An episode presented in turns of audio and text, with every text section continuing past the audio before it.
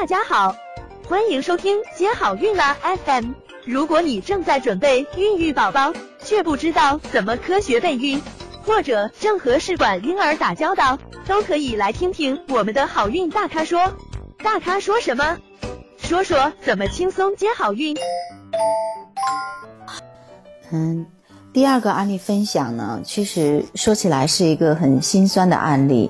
嗯，还是在我大学五年级的时候，那会儿还在实习，当时是一九九六年。嗯，当时的医学呢也没有像现在这么好，都有婚前检查、产前检查等等，嗯，都没有现在这么完备。嗯，印象非常深刻，是一个嗯风湿性心脏病的女生，才二十几岁，非常年轻。那她怀孕是当时是五个多月的样子，然后呢，她已经出现了心衰，她每天呢，呃，不能够躺下来，她只能一直坐在床上吸氧，她是端坐呼吸。我们知道这是一个心衰的表现，一直在吸氧。那医生呢，其实在早一点的时候呢，就有建议她，然后和她的家人谈说，呃，不能要这个小孩，要引产掉，啊，才可以。但是呢。嗯，他和他的家人呢，都特别想把这个小孩生下来，就强烈的反对。嗯，结果这个孩子后面就越来越大。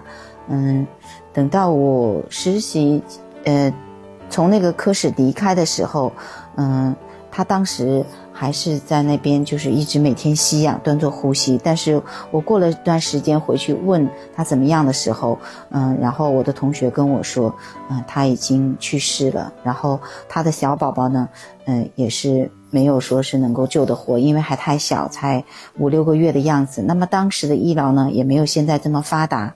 那么同样的事情呢，换到今天，嗯，过了二十年，应该来说是最起码能够挽救这个女孩子的生命。所以呢，其实，嗯，我非常庆幸能够生活在这个医学越来越发达的年代。有很多之前，嗯，我们医生也觉得很无助的事情，有一些我们也解决不了的问题，那现在呢，都可以治愈了。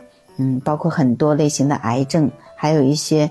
嗯，无创的手术或者是微创手术的技术、射频治疗，呃，等等等等，嗯，以及二十年前试管婴儿技术也不像现在这么成熟，可能当时的成功率，嗯，仅仅只有百分之十。那么目前呢，成功率甚至做到了百分之五十六、十、七十都有。所以呢，非常感谢生在目前这个年代，当医生也很开心。想了解更多备孕和试管的内容。